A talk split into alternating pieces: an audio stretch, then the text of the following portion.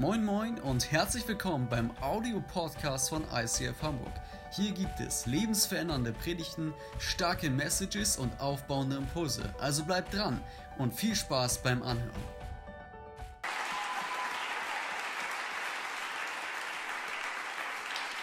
So cool. Hey, wir beenden heute eine Predigtreihe, die wir die letzten Wochen miteinander durchgekaut haben. Church Without Walls, Kirche ohne Grenzen, Kirche ohne Mauern. Und heute, wie ihr schon gehört habt in der Pre-Show, geht es um das unglaublich beliebte Thema Arbeit. Wer liebt nicht Arbeit? Wer liebt nicht Arbeit? Es gibt doch nichts Schöneres, als am Morgen aufzustehen und zu wissen, für was man am Morgen aufsteht. Ich weiß nicht, äh, wo du gerade äh, in diesem Thema hängen geblieben bist. Ich weiß nicht, ob du gerade äh, Homeoffice äh, genießen darfst oder ob es dir schon bis zum Halse raushängt. Vielleicht bist du gerade auf Kurzarbeit und hast mehr Zeit, als dir äh, lieb ist. Vielleicht bist du gerade arbeitssuchend, vielleicht bist du gerade in Elternzeit, vielleicht bist du gerade Student oder Schüler oder Hausfrau oder Hausmann.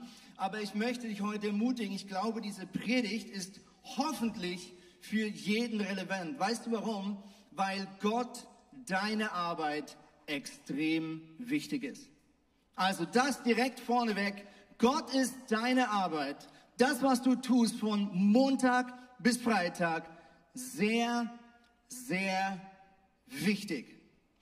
Das Interessante ist, wenn wir das Leben von Jesus anschauen und wenn wir die Bibel so ein bisschen miteinander durchkauen, dann sehen wir, dass auch Jesus Arbeit sehr wichtig war.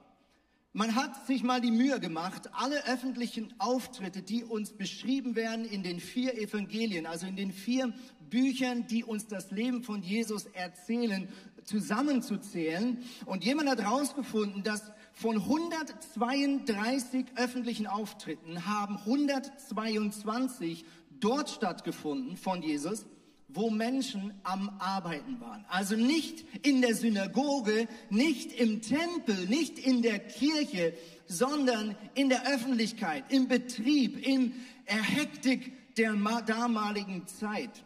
Jesus hat ganz viele Gleichnisse erzählt, Geschichten, um zu erklären, wie sein Vater im Himmel denkt und wie anders diese Welt gedacht war, als wie wir sie heute kennen. Und von diesen 52 Gleichnissen handeln 45 von Arbeit.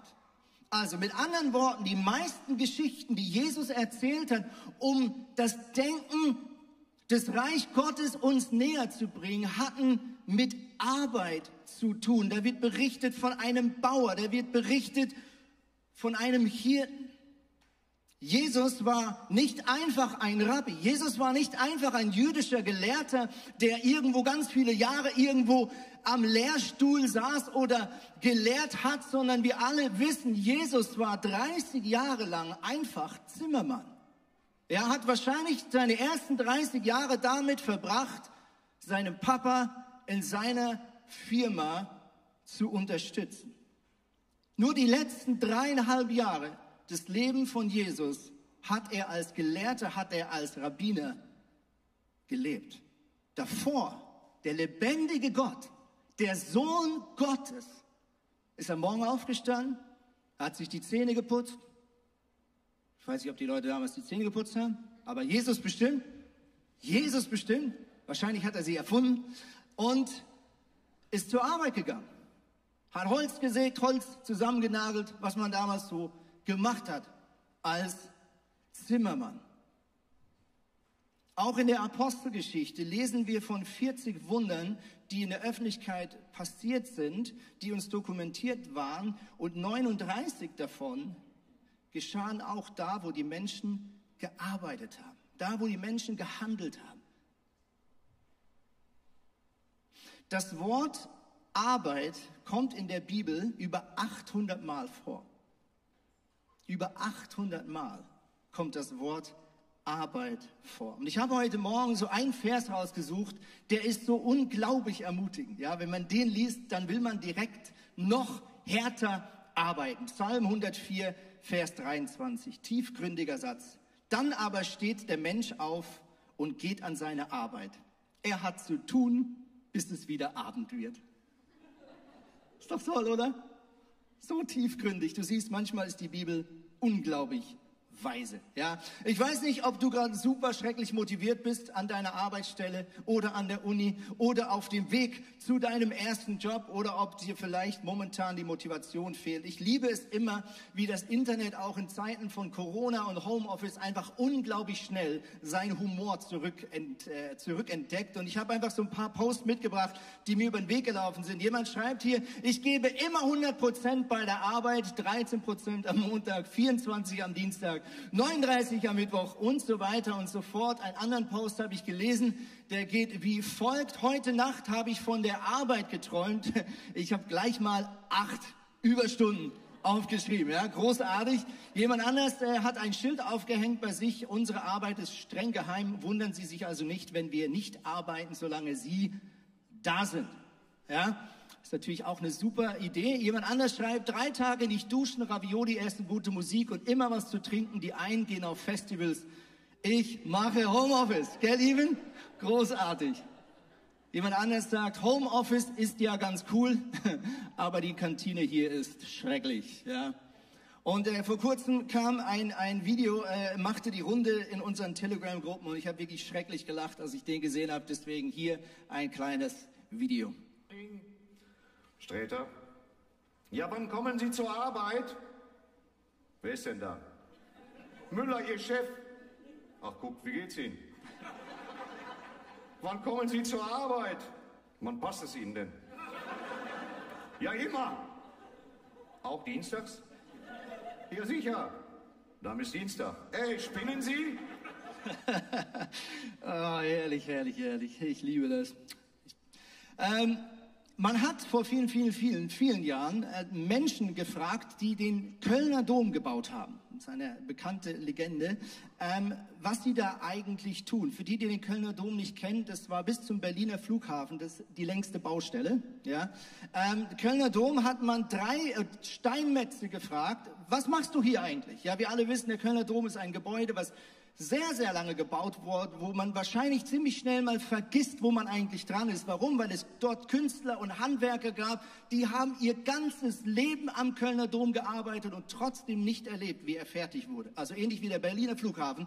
Und es ist interessant, es gab drei verschiedene Antworten, die diese Steinmetze, die da einen Stein nach dem anderen in ihre Form brachten, sagten. Der erste sagte, als er gefragt wurde, was machst du, sagte er, ich behaue den Stein. Ja, ich behaue den Stein. Das ist das, was ich mache. Ich check's nicht. Ich habe keine Ahnung, was ich hier mache. Aber mein Job ist, diesen Stein so zu hauen, bis er passt. Ja. Jemand anders sagt, ich muss meine Familie ernähren. Ja, also diese Arbeit ist Mittel zum Zweck. Ja, sie ist notwendiges Übel. Aber zumindest ist da schon ein gewisser Sinn drin, denn es ist durchaus etwas Gutes, seine Familie zu ernähren. Und der dritte sagte, mit leuchtenden Augen, ich baue eine Kathedrale. Alle haben den gleichen Job. Alle haben die gleiche Aufgabe. Aber wir sehen unsere eigene Perspektive, unsere eigene Vision macht einen unglaublich großen Unterschied. Ob dir deine Arbeit Spaß macht, es ist wahrscheinlich gar nicht so entscheidend, was du tust, sondern warum du das tust, was du tust. Man hat eine Umfrage gemacht unter Christen und hat sie gefragt, wie zufrieden bist du auf deiner Arbeitsstelle? Und über 70 Prozent haben gesagt, ich bin unzufrieden. Und über 70 Prozent haben als Grund Folgendes gesagt, ich bin eigentlich zu etwas Größerem berufen. Ich bin eigentlich zu etwas Größerem berufen. Die zweitgenannte Grund, warum Leute unzufrieden waren auf ihrer Arbeit, war, ich weiß nicht, was wirklich meine Berufung ist. Oder das dritte war, ich möchte lieber etwas Geistliches tun. Ich möchte lieber etwas Geistliches tun. In unseren Kirchen, für die, die in eine Kirche gehen, haben wir immer wieder ein interessantes Denken, dass wir geistlich und ungeistlich voneinander trennen. Und wir haben klare Parameter, klare Vorstellungen, was geistlich ist und was geistliche Arbeit ist und was eben nicht geistlich ist. Ich möchte mit euch mal so ein paar Klischees durcharbeiten. Ja, was super, super geistlich ist zum Beispiel, ist der Beruf des Erweckungspredigers. So Reinhard Bonke, für die, die das wissen, so ein Mann, der vor Millionen predigt und zum Schluss halten ganz viele Leute ihre Hand hoch und geben ihr Leben Jesus. Pastor, ganz geistlich. Ja, ganz geistlich. Also ich habe einen unglaublich geistlichen Beruf. Ja, ganz krass. Ich bete den ganzen Tag nur das. Sonst mache ich nichts. Ja? Die E-Mails und die Meetings, das erledigt sich alles automatisch. Ich muss nur beten. Ja, ganz geistlich. Missionar, auch ganz oben auf der geistlichen Liste. Ja? Missionar, irgendwo hingehen in ein anderes Land. Das ist geistlich. Auf der Arbeitsstelle von Jesus erzählen, äh, ist nicht das Gleiche. Aber nach Afrika, das ist geistlich. Ja? Ihr merkt ein bisschen Ironie in meiner Stimme. Ich kann das nicht ganz äh, runterdrücken. Vollzeitler. Ich möchte mal vollzeitlich für die Kirche arbeiten, so wie du. Ja, am Morgen erstmal ins Büro kommen und Gemeinschaft haben und erzählen, wie es einem geht. Und dann beten wir und hören Worship und kriegen dafür auch noch Geld. Ja, Vollzeitler sein. Das ist so toll. Ja, beten ist geistlich, Bibellesen ist geistlich. Ja, Worship leiten ist geistlich. Allgemein Worship ist extrem geistlich. Ja, Stühle stellen am Morgen nicht so geistlich. Ja, wir haben auch eine klare Vorstellung, was nicht geistlich ist. Ja, zum Beispiel Inhaber einer Firma. Allgemein alles, was mit viel Geld und Macht zu tun hat. Das ist so in den Denken der Kirchen weniger geistlich. CEO, Banker, ja, Abteilungsleiter, Arbeiter, arbeitslos sein ist auch ungeistlich. Ja, Kochen, Putzen extrem ungeistlich. Ja, Kinderbetreuung völlig ungeistlich. Feiern komplett ungeistlich. Nichts tun auch völlig ungeistlich. Nichts tun ist krass ungeistlich. Ja, ich stelle das immer fest in Kleingruppen, ja, wenn wir Small Group haben oder wenn ich von Small Groups höre, viele von uns in der Kirche treffen uns regelmäßig in Kleingruppen, ja, da kommt immer dieses schöne, ja, man hat, man kommt zusammen, man isst, man lacht, man erzählt, man weint und dann heißt es plötzlich, Achtung, jetzt kommen wir zum geistlichen Teil. Kennt ihr den Satz? Oder andersrum, heute hatten wir gar keinen geistlichen Teil. Haben wir gesündigt? Wir haben gar keinen geistlichen Teil gehabt. Ich denke mal, was denkt der Heilige Geist über so Sätze? So, oh, ach so, jetzt erst kommt der geistliche Teil. Sorry, dass ich schon hier war. Weil es war echt nett am Tisch und die Geschichte, die du erzählt hast, boah, die fand ich so krass, hat mich mega berührt, aber upsie lady, sorry, nächstes Mal komme ich erst, wenn ihr mich reinruft. Wusste ich nicht, dass ich noch nicht dran war, ja? Jetzt erst kommt der Teil mit Gott, ja? Und irgendwann ist der geistliche Teil vorbei, meistens in Form eines Gebets, ja? Und dann sind wir wieder locker. Ja, ist der geistliche Teil vorbei und plötzlich ist wieder eine andere Atmosphäre im Raum. Ja, die Frage ist, woher kommt diese Unterscheidung von geistlich und nicht geistlich? Einerseits hat die sehr stark mit griechischer Mythologie zu tun. Sokrates und vor allem voran Platon, der ein starkes Denken geprägt hat, was alles Körperliche, alles Irdische, alles Physische letztlich als zweitrangig verurteilt hat und zum Ziel hatte, in diese geistliche Welt vorzudringen. Also das ultimative Ziel des Lebens war letztlich nach Platon, alles Irdische und Begrenzte und Menschliche und Körperliche hinter sich zu lassen und in eine geistliche Welt abzuspacen. Und dieses Denken hat leider auch sehr schnell die ersten Christen geprägt. Dass nämlich Christen dieses Denken, diese Trennung von geistlich und nicht gleich geistlich übernommen haben in die Kirchengeschichte. Und es ist interessant, ich habe gestern auch noch mal ein bisschen nachgelesen, wie früh schon dieser Klerus entstanden ist. Also die Trennung gewisser Positionen in der Kirche, die einen Sonderstatus hatten. Schon ziemlich bald, nachdem Jesus weg war, fingen Christen an, gewisse Positionen, gewisse Titel wie Pastor, das war ja eigentlich einfach nur das griechische Wort für Hirte.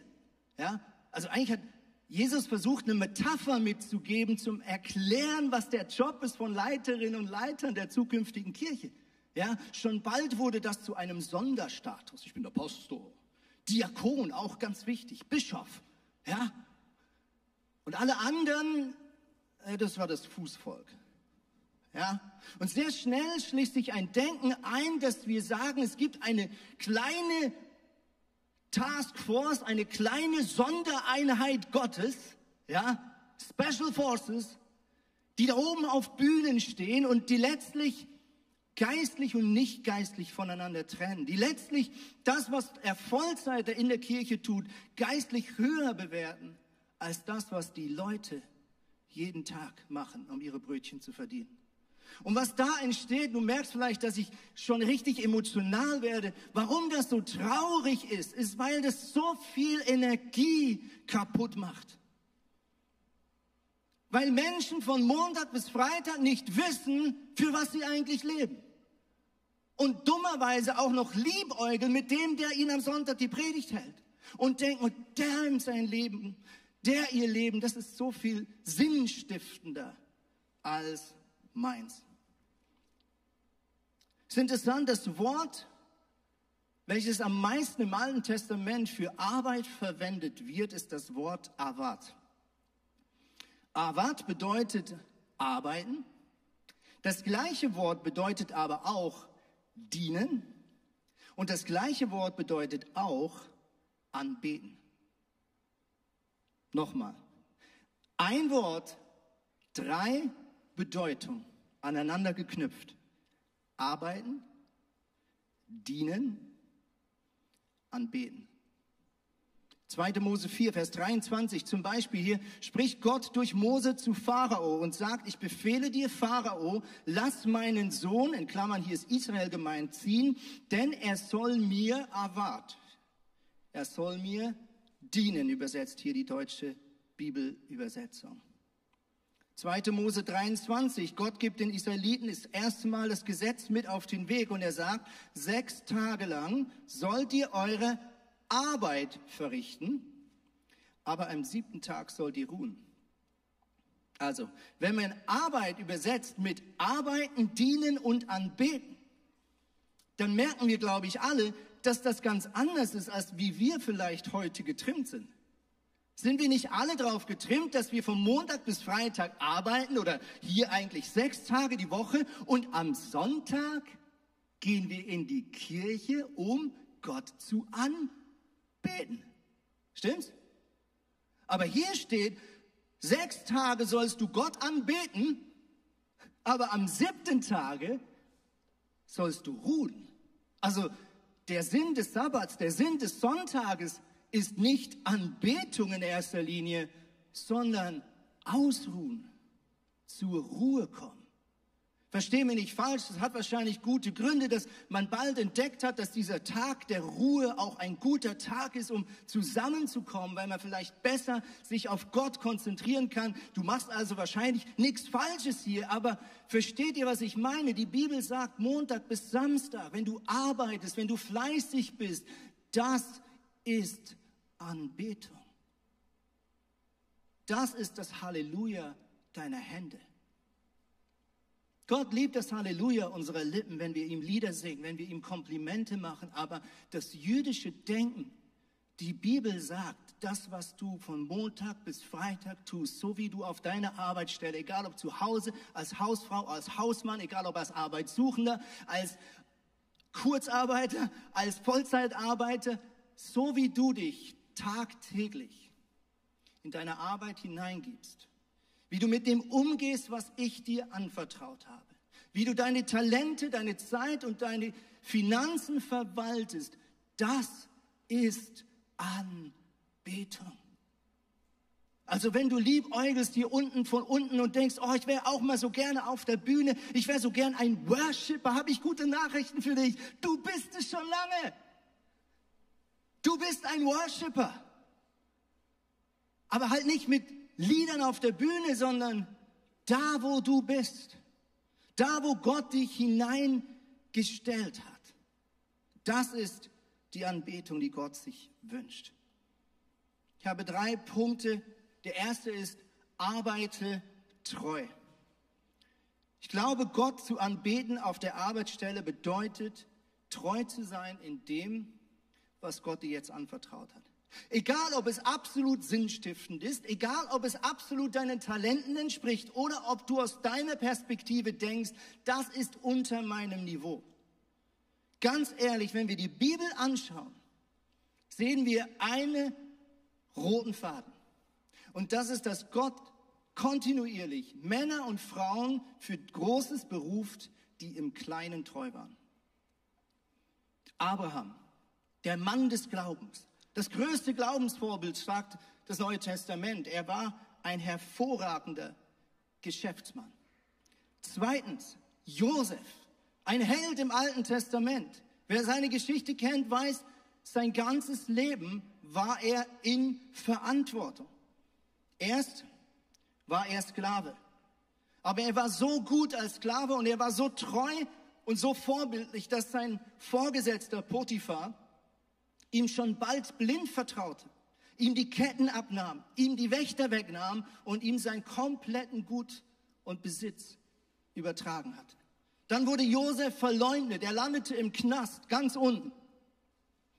Und wieder hätte er den Kopf in den Sand stecken können, wieder hätte er sagen können, zu dem bin ich nicht berufen, das ist unter meinem Niveau. Ich warte hier, bis mir einer das anbietet, was wirklich meinen Talenten und meiner Bildung entspricht. Nein, Josef war so treu und so zuverlässig und hatte so einen dienenden Spirit, dass schon bald der Gefängniswärter Josef frei im Gefängnis rumliefen ließ, wissend, dass Josef nicht abhauen wird. Und er hat sich täglich um die anderen Gefangenen gekümmert. Bis er eines Tages, was wurde der zweitmächtigste Mann? Das klingt so toll. Aber was war er wirklich? Er war unter der Herrschaft von Pharao eines bosartigen, nicht guten Königs. Und er hatte die Aufgabe, ein riesiges Volk durch eine der schlimmsten Hungersnote durchzubringen, die die Welt bis dahin gesehen hatte. Ja, wir sehen diese Männer und Frauen Gottes und wir bewundern sie. Aber wenn wir genau hinschauen, dann sehen wir, all diese Verantwortung, all diese Position war letztlich immer auch an viel Arbeit geknüpft. Mose Oh, wie lieben wir doch alle Mose. Genau das Gleiche. 40 Jahre lang. Ich bin jetzt 41. Also 40 Jahre lang war Mose einfach nur am Königshof. Hatte eine gute Ausbildung, hatte Verantwortung. Dann begeht er einen großen Fehler. Er muss sein eigenes Land verlassen. Er flüchtet in die Berge, in die Sinai-Gebirge. Und er wird Hirte. Der Traumstopp schlechthin. Schafe von morgens bis abends. Schafe Köttel von morgens bis abends. Kranke Schafe, müde Schafe, ängstliche Schafe, störrische Schafe. Und das Krasse ist am Hirtendasein, niemand sieht, ob du einen guten oder einen schlechten Job machst. Keiner schaut dir über die Schultern. Du bist oft monatelang, wochenlang alleine mit deinen Schafen irgendwo in den Bergen. Es kommt kein Chef vorbei, es kommt kein Applaus vorbei, es kommt keine Lohnerhöhung vorbei. Niemand sieht, ob du einen guten oder einen schlechten Job machst. Der einzige, der deine Arbeit sieht, ist Gott im Himmel. Und nach 40 Jahren sagt Gott, okay, jetzt bist du knapp ready, Mose, dass ich dir eine sehr wichtige Aufgabe anvertrauen kann. Und dann wird er zu diesem Anführer des Volkes Israels. Er bringt Israel heraus aus Ägypten und wieder denken wir, wow, so ein Mann Gottes. Aber wenn wir das Alte Testament lesen, dann sehen wir, das war Verantwortung. Mose war Polizist, Richter, ähm, Beerdigungsleiten, Hochzeiten planen, Konflikte lösen. Er hatte unlösbare Probleme von morgens bis abends. Das Volk Israel war störrisch, mürrisch, hat ihm die Schuld gegeben. Mit anderen Worten, dieser Mann Gottes, dieses geistliche Oberhaupt, in seinem Alltag hatte er genauso zu tun wie du und ich auch.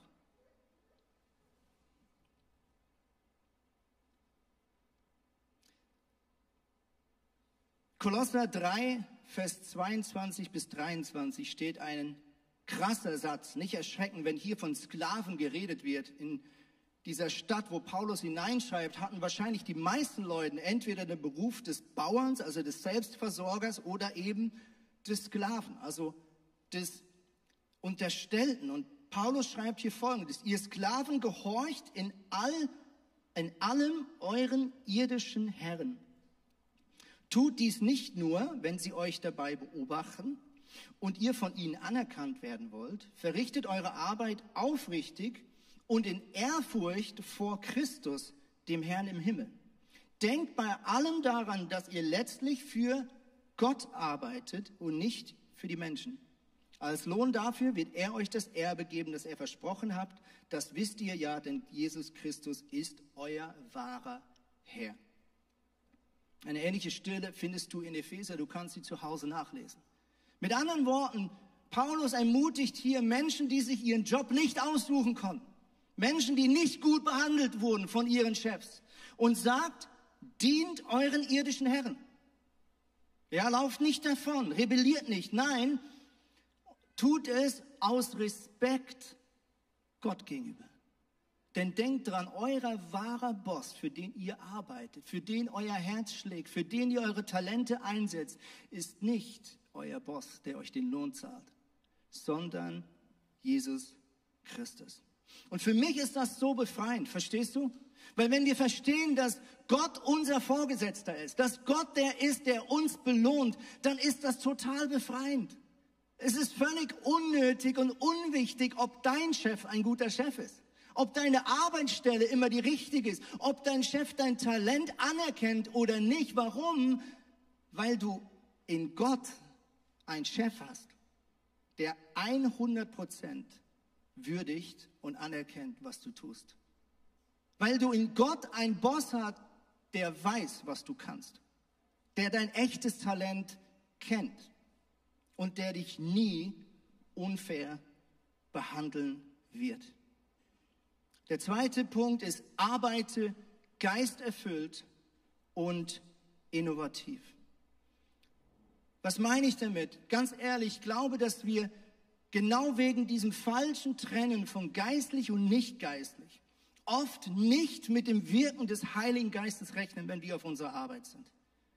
Und ich möchte dir heute eins zusprechen. Wenn du auf deiner Arbeit bist und du hast ein ganz praktisches Problem zu lösen, du bist in einem Meeting und ihr brütet über die richtige Geschäftsstrategie für diese Firma, für die du arbeitest oder die du besitzt. Ich möchte dir heute zusprechen. Du hast Gottes Unterstützung und Gottes Präsenz in diesem Meeting genau gleich zur Verfügung, wie wenn wir als Kirche uns treffen, um zu beten. Mit anderen Worten, ich möchte dich ermutigen, wenn du auf deiner Arbeit bist, dass du damit rechnest, dass Gott dich beflügelt. Dass Gott dir Ideen ins Ohr flüstert, die weit über dein Talent hinausgehen. Der Heilige Geist liebt es, uns zu unterstützen. Nicht am Sonntag in der Kirche nur, sondern da, wo du bist, da, wo du dich durchbeißt, durch Klausuren, durch schwierige Meetings, durch viel zu lange Office-Tage oder Home-Office-Tage, rechne mit dem Heiligen Geist. Er liebt es, dich zu befähigen. Im Alten Testament lesen wir wortwörtlich, wie der Heilige Geist auf die Arbeiter kam, die den Tempel bauen sollen. Das heißt, die Arbeiter wurden erfüllt und sie hatten die besten Ideen. Die Architekten hatten künstlerische Eigenschaften, künstlerische Ideen, wo sie ohne die Hilfe vom Heiligen Geist nicht drauf gekommen wären. Ein kleines Beispiel.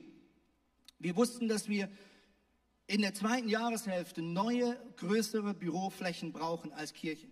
Ja, unser Team wächst immer mehr. Ehrenamtliche Leute sagen, ich würde gerne ins Büro kommen, ein paar Stunden eine Aufgabe übernehmen. Und wir merken, wir brauchen mehr als vier Quadratmeter. Ja, und wir fingen an zu beten. Und ich habe an einem Tag von jemandem aus unserer Kirche gehört, dass er Büroflächen hat, die mega schön sein sollen, an einer sehr schönen Lage. Und ich hatte plötzlich diesen klebrigen Gedanken, ja, und das ist oft der Heilige Geist, dass ich dieser Spur nachgehen soll. Und zu ein, zwei Wochen habe ich das ein bisschen verhängt, ein bisschen vor mir weggeschoben, aber dieser klebrige Gedanke ging nicht weg. Kennst du das? Und schließlich bin ich dieser Spur nachgegangen und wir haben angefangen, Gespräche zu führen. Und ich bin so dankbar, dass wir ab 1. August als Kirche direkt an der Elbe, direkt an wunderschöner Lage, neue Büroflächen haben dürfen, wo wir für etwa die Verdopplung der jetzigen bisherigen Kosten eine Vervierfachung der verfügbaren Fläche haben werden. Das heißt, nur ein kleines Beispiel, wie Gott dich versorgt in deiner Arbeit. Rechne mit dem Wirken Gottes. Rechne damit, dass der Heilige Geist dir die besten Ideen ins Ohr flüstert. Egal, ob das super geistlich ist, was du tust, oder ob es ein ganz praktisches Problem ist. Und die dritte Punkt ist, arbeite als Gottesbotschafter. Arbeite als Gottesbotschafter. Egal, ob du im Homeoffice bist, egal, ob du in Kurzarbeit bist, egal, ob du arbeitssuchend bist, egal, ob du Student bist, Hausfrau, Hausmann, Elternzeit, sei dir bewusst, da wo du bist, ist das Reich Gottes. Da wo du bist, ist Gott zu Hause. Da wo du bist, schauen Menschen dein Leben an und fragen sich, sehe ich dort eine andere Dimension? Sehe ich dort etwas von diesem Sinnstiften, was Gott in deinem mein Leben schenken möchte? Sehe ich dort eine andere Arbeitsmentalität, eine andere Arbeitsethik? Du bist ein Schaufenster für Gott. Egal, ob du das willst oder nicht. Und ich wünsche mir, dass Leute in unser Leben hineinschauen, da wo wir arbeiten. Und sie sehen eine andere Arbeitsethik. Sie sehen, dass wir frei sind davon, was unser Boss sagt. Frei sind davon, ob uns beklatscht und bejubelt wird. Ich wünsche mir, dass Menschen unser Leben anschauen und sehen, hier lebt ein Mann, hier lebt eine Frau für einen Chef im Himmel. möchte dich einladen, dass du für einen kurzen Moment die Augen schließt.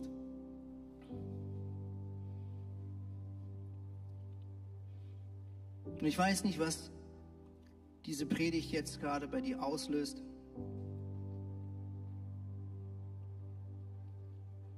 Ich weiß nicht, wo du gerade stehst in diesem Thema. Aber ich möchte jetzt mit dir den Heiligen Geist einladen, dass er zu dir spricht.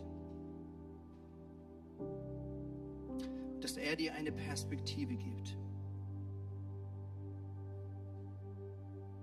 Deswegen lade ich uns ein, dass wir einfach einen kurzen Moment einfach leise sind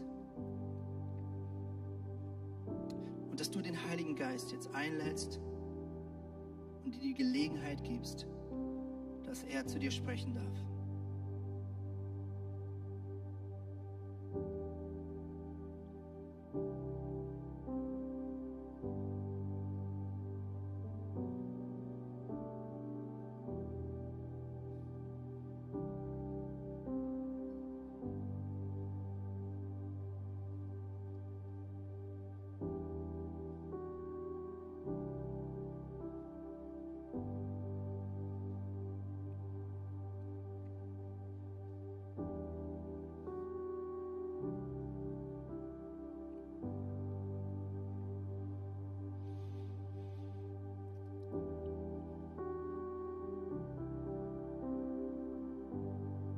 Jesus, ich danke dir, dass du uns Arbeit anvertraut hast. Ich danke dir, dass wir nicht arbeiten müssen, um anderen Menschen zu gefallen. Ich danke dir, dass du schon Gefallen an uns hast. Ich danke dir, dass wir dir nichts beweisen müssen, Jesus. Ich danke dir, dass du uns liebst, egal ob wir fleißig sind oder unser Leben gar nicht so richtig im Griff haben.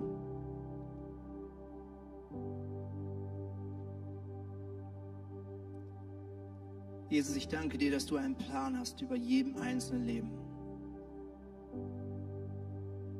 Und Jesus, ich möchte dich bitten, für jede Person, die jetzt von zu Hause oder auch hier im Saal dabei ist, Jesus, dass du uns Sinn gibst, Vater. Dass wir die Welt, in die du uns jetzt gerade hineingestellt hast. Vater, dass wir sie durch deine Augen sehen dürfen. Jesus, setzt du uns deine Brille auf. Lass du uns göttliche Gelegenheiten, unseren Arbeitsstellen, an unseren Universitäten, an unseren Familien, lass sie uns sehen, Vater. Lass uns die offenen Türen und die offenen Herzen sehen, Jesus. bei unseren Freunden, bei unseren Arbeitskollegen. Vater, ich bitte dich, dass wir als Könige in diese Arbeitsstellen hineingehen. Mit einem dienenden Spirit, mit einer dienenden Haltung, die andere Menschen mit Barmherzigkeit sieht, die positiv und konstruktiv ist, da wo andere nur noch motzen. Vater, ich bitte dich, dass wenn man unser Leben anschaut, dass die Leute dich sehen, dass die Leute dich schmecken, dass die Leute dich hören, dass die Leute durch uns von dir berührt werden, Jesus. Jesus, wir träumen von Erweckung. Wir träumen davon, dass diese Stadt Hamburg zu Tausenden und Hunderttausenden dich neu entdeckt als Freunde, als Herrscher, als Heilander, als Retter, als Papa, als Mama. Und Jesus, ich bitte dich, dass du jeden Einzelnen benutzt, da wo er ist. Und ich möchte heute einfach spontan noch für eine Sache beten. Ich habe den Eindruck, dass wir ganz bewusst als Kirche heute beten sollen. Für Menschen, die vielleicht aktuell nicht sicher sind, ob sie in drei Wochen, vier Wochen noch einen Job haben. Jesus, ich stelle jetzt jede einzelne Person unter deinen Schutz. Vater, ich bitte um Versorgung. Vater, wir kommen zu dir für alle Leute, die jetzt einen Job suchen, dass du ihnen diesen Job gibst, Vater. Vater, wir bitten dich auch über bedrohten Arbeitsstellen, dass du eingreifst dass du neue Gelder zur Verfügung stellst. Vater, wir bitten dich für die Inhaber von Firmen in unserer Kirche, Jesus, dass du sie segnest mit Weisheit, mit neuen Projekten, mit neuen Einnahmequellen. Vater, wir bitten für alle Väter und Mütter zu Hause, denen die Decke auf den Kopf fällt, die nicht mehr wissen, was sie machen sollen mit ihren verrückten Kindern. Jesus, ich bitte dich, dass du sie innovativ machst dass du ihnen neue Ideen schenkst und dass du sie stärkst und segnest. Vater, wir stellen uns heute ganz bewusst unter deinen Schutz. Wir stellen unsere Stadt unter deinen Schutz, Vater. Wir stellen die Wirtschaft und die Politik unter deinen Schutz. Und wir beten für jede Person, die Verantwortung hat, dass du sie segnest, dass du ihnen gibst, was sie brauchen deinem Namen, Jesus Christus. Amen. Amen. Hey, wenn du ähm, innerlich merkst, dass das vielleicht gerade genau dein Thema ist, wenn du in einer herausfordernden Zeit bist, egal ob online oder hier im Saal, du kannst Gebet jetzt in Anspruch nehmen, wenn du hier rausläufst oder wenn du dich jetzt einwählst über Zoom, den Link findest du im YouTube-Chat, dann kannst du jetzt mit einer Person zusammen beten und ich möchte dich herzlich einladen, von dieser Angebot Gebrauch zu machen. Ich bin so dankbar, dass wir dieses Gebetsteam haben. Auch nochmal herzliche Einladung, wenn du beten möchtest. Wir haben von Montag bis Freitag jeden Morgen um 7 Uhr Online-Gebet über Videokonferenz. Dort sind jeden Morgen Leute zugeschaltet, die sich einfach zusammentun, für die Anliegen der Kirche beten, für die Anliegen auch von dir und uns beten. Deswegen herzliche Einladung. Und jetzt dürfen wir nochmal aufstehen und lassen uns wirklich Gott nochmal die Ehre geben mit unseren wunderbaren Stimmen. Come on.